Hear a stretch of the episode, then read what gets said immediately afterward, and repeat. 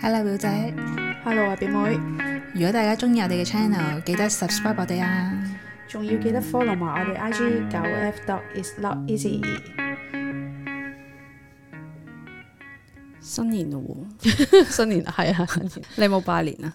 誒有，但係係真係親戚嚟嘅。唔係啊，朋友嚟嘅。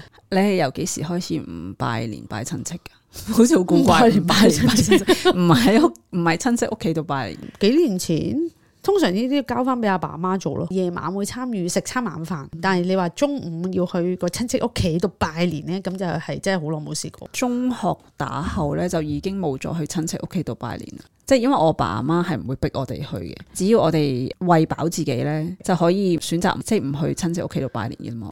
冇你咁自由嘅，我爸媽會比較傳統啲，同埋我哋三個嘛，咁所以我哋有其中一個一定要講定邊個去出席攞嗰啲利是，到最後每次都係派細妹咯，哦，即係細咁妹啊就佢係樂意嘅定係都唔樂意嘅？我諗佢樂意嘅，佢會唔會要你收翻啲回佣啊？咁又冇喎，係你要啦，嗯每人俾翻一封利是我。我身邊咧其實已經冇乜人去親戚屋企度拜年嘅啦，即係我身邊嘅朋友已經好少。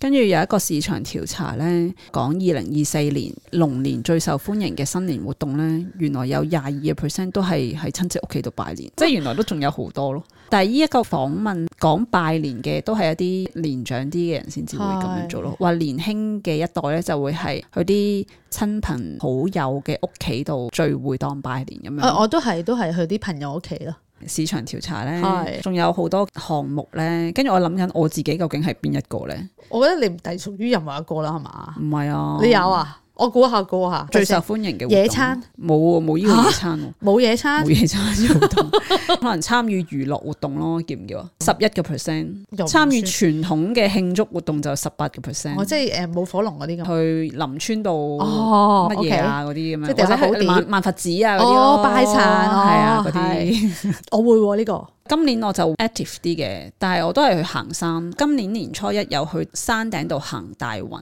你知唔知點解要去山頂啊？點解？因為咧山頂咧喺香港咧係一個能量好好嘅地方咯，嗯，所以先至會有咁多有錢人喺嗰度起屋啫嘛。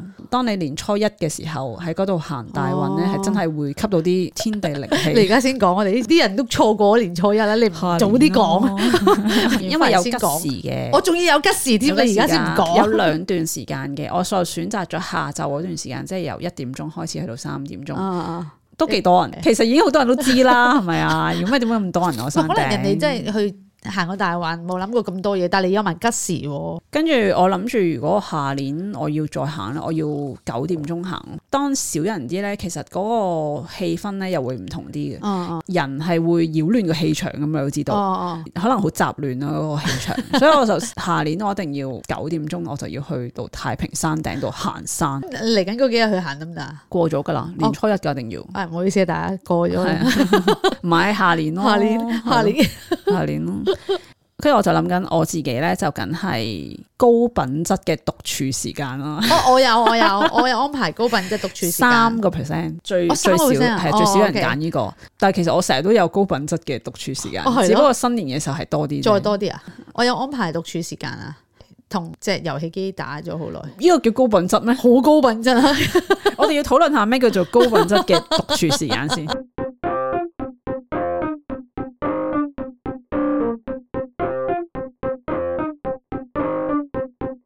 想開咗個 game 好耐，即係想同佢相處，因為一開只 game 咧，你想同隻 game 相處啊？係啊，哦，OK，你講到咁樣就係高品質啦。即係一開就唔想停咯，多啲時間可以接觸到佢咩 game 啊嚟㗎。誒嗰只 game 叫《哈利波特》啊，故事性嘅嘢嚟嘅。咁但係其實講嚟講哦即係哦去，行嚟行去打怪獸嗰啲咯。你自己係哈利波特。喺個 game 裏面係一個人物角色，係個主角嚟嘅。哦，咁就要負責去打怪獸，咁係有啲故事模式。但我一打就可能四五個鐘。點解全部都 game 都係打怪獸啊，嗰啲過關啊，好似咁多年嚟咧，全部都用唔同嘅模式，但係都係打怪獸同埋過關。呢個就係遊戲嘅世界咯。有冇其他㗎？其實啊我知道自己我唔中意玩呢啲，就係因為我唔係好中意玩 Sim City 啊嗰啲係啊係嘅，啊總之 Sim 系列嘅，係啊？呢啲叫咩啊？人 RPG 生角色啊，係啊，人生角色啊，我中意呢啲多過打過版 game 係啊。我都中意玩嗰啲嘅。唔知大家有冇打遊戲機啦？打 game 咧有陣時你會好有野心，啊哦，我知啦，可能我就係缺乏咗野心，嗯係啊，你就冇嗰種我淨係中意過生活就算。係啊。但我要 即係哇要贏，我要有泳池，我要即係如果玩有玩先，我都要有泳池，翻嚟開 party，即係屋要大啲喎。即系咧，我以前咧玩 Sim Live 啊，唔係唔係 City 嚟嘅，有一啲打 game 嘅雜誌噶嘛。係跟住佢咧俾咗一個破解密碼，不斷咁樣增加誒一百萬。係跟住我哋經常性用咯， 即係不勞而獲。我已經哦喺當時度種咗入我 嘅內心入面啦，唔使付出任何嘢，不斷咁買，即係打造到好靚間屋咁。係，哇正啊呢啲，係啊，但係好快就好悶啊，呢啲你想有嘅嘢已經有啦。即係廢寢忘餐咁樣沉迷一個禮拜，跟住就冇咗件事咯。哦哦，係啊。 所以遊戲係唔可以用呢啲攻略，冇咗個意義喺度。係啊，冇咗個意義。我有陣時即係都會錯下啲錢點樣可以多分啲啊，多錢啲啊。但係當你個人一有錢之後咧，就好似就失去咗一啲嘢咁係啊，同係咪人啊生一樣喎，其 實。咁你空虛 啊？唔就係唔追追求求嗰個錢嘅時候空唔空虛啊？唔係好實在咯，個 game 冇錢，你想買件即係買件衫又買唔到咁樣咯，咁咪咪要努力咯，去實幹咯，打係啊打人啊其，實係，跟住所以嗰有錢你啲就富會買二咯代。成日都好空虛，就係因為想要啲咩就有。咁咁我自己仲要打機有陣時，我都盡量唔睇攻略嘅，即係我覺得攻略咧就係淨係為咗打炮機嘅啫。打機我係唔會理你，哎你咁蠢噶，你個角色打到而家都係得幾多呢？跟住我話我中意啊，有啲人咧打機啦，嗯總之嗰啲 Sim City 嗰啲咧，佢哋會建造到一個好勁嘅 city 啦，跟住就會賣俾人攞個版。有呢個 concept 嘅人咧係好犀利，即係你又得到樂趣啦，係啊，之餘你就可以賺到錢咯。我覺得好勁。同埋呢個係 design 嘅嘢嚟係嘅，啊即係你天賦嚟阿 E 人嗯咧，Mirror 嘅 E 嘅。人啊，哦，佢咧係年輕嘅時候係有咁樣做，哇！跟住我覺得哇，係一個天才嚟嘅真 係，但係佢同打武器又有啲唔一樣喎，啲人咧打武器翻嚟就係為咗賣，之前咪電競咁流行就係因為嗰啲 game 全部都可以打一啲好獨特嘅武器翻嚟，就可以喺個市場上面出哦售。咁嗰啲武器係好值錢嘅。依人嗰啲咧，好耐之前就係玩 Sim 嗰啲，應該佢係就係打造到個平係板啊佢圖話建造咗一啲嘢，然後就賣咗成嚿嘢俾人。嗰個模式唔一樣。嗯，但係而家嗰啲就有競爭性嘅，即係我買翻嚟。咩啊？你講嚟哈利波特嗰個都有嘅，哈利波特冇嘅應該，純粹係一個過版 game，我估係，係、因為我而家打都係打啲故事性嘅，同埋佢會有好連貫嘅故事去講翻，誒、你打到去某一定嘅故事就會去到，好似連貫翻電影上面嘅一啲情節，係啦、咁所以咧一定要自己親自去打，如果你淨係為咗要過關打怪獸咧，其實嗰隻 game 咧係完全唔好玩嘅，中意 Harry Potter 先啦，首先都係嘅，都中意，係啊係啊，咦、我想問你啦，你你有冇睇過 Harry Potter 啊？有。我想問，如果你四個學院裡面，你會揀乜嘢？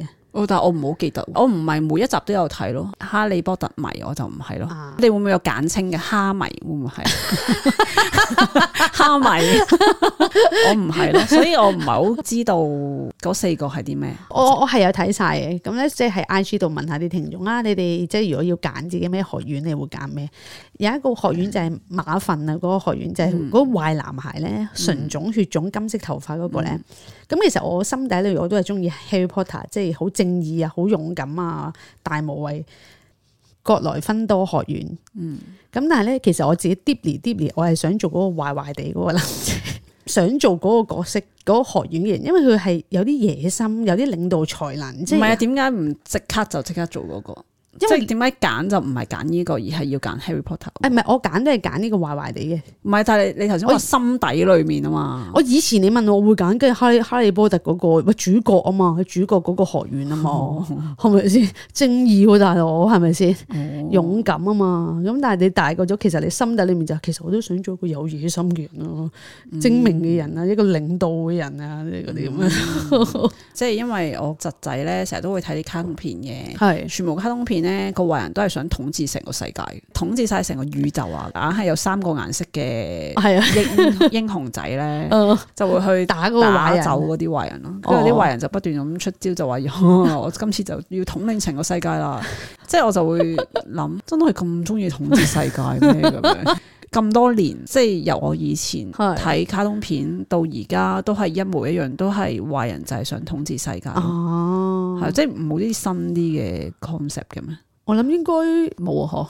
應該真係冇喎。好，咁我我自己獨處時間咧，就 YouTube 咧發現咧，原來有好多古老嘅學說咧，或者係一啲醫學，即係好似嗰啲咩神農氏啊，佢哋嗰啲 formula 啦，幾千年前咧已經寫咗出嚟嘅。係而家嘅人咧，其實咧你運用翻嗰啲 form 咧，其實真係可以救到人嘅咯。嗯嗯，原來所有嘢咧都係以前咧已經係寫好晒出嚟，話晒俾你聽，成條路係點樣行嘅。我哋現錯咗代嘅人係忘記晒咯，唔會覺得以前嘅嘢係好，然後硬係要創一啲新嘅嘢出嚟。古老嘅學說，我咪有冇領錯？即係譬如類似老子嗰啲咁。係啊，哦老子啊、 ，OK，OK，佛學啊、 OK 聖經啊啊呢啲 OK 咁嘅嘢咯。唔知大家新年有冇拜年啦、有冇做啲咩特別嘅活動咧？都可以同我哋分享一下，去我哋 I G D M 我哋啊，九 F dot is not easy。多謝大家收聽，拜拜拜。